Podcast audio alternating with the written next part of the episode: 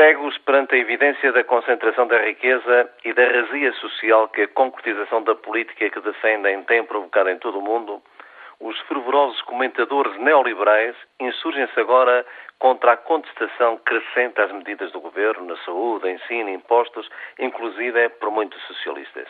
Para estes comentadores, Sócrates está no bom caminho porque está a concretizar a velha fórmula neoliberal muito querida dos bem instalados. Se quer saúde, paga. Se queres ensino, paga-o.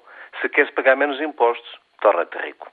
Esta política tem depois a sua tradução nos magníficos lucros da banca e das grandes empresas, como vimos na semana passada.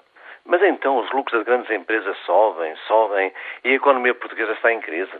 Quem ganha com esta política? O país, os trabalhadores, os pequenos e médios empresários? Há poucos dias, um analista da Golden Broken recordava o seguinte paradoxo. Estamos no melhor dos mundos. Os índices bolsistas sobem de forma consistente. Os lucros das empresas superam as expectativas. Praticamente em todos os mercados assiste-se a uma onda de fusões e aquisições.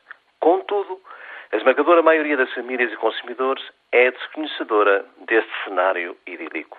Na verdade, o rendimento disponível das famílias não encaixa neste cenário. Orçamento de Estado restritivo, estagnação e redução de salários, desemprego, aumento dos custos da saúde e das prestações bancárias e por diante.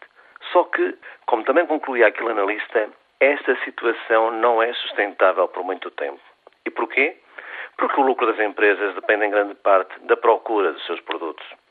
Será que esta realidade não se impõe ao governo e aos fervorosos comentadores tão saudosistas da Sra. Thatcher? Mas em tudo está perdido, caro ouvinte. O governo, alimentando aquele paradoxo, está a negociar em Bruxelas o prolongamento do offshore da Madeira até 2013.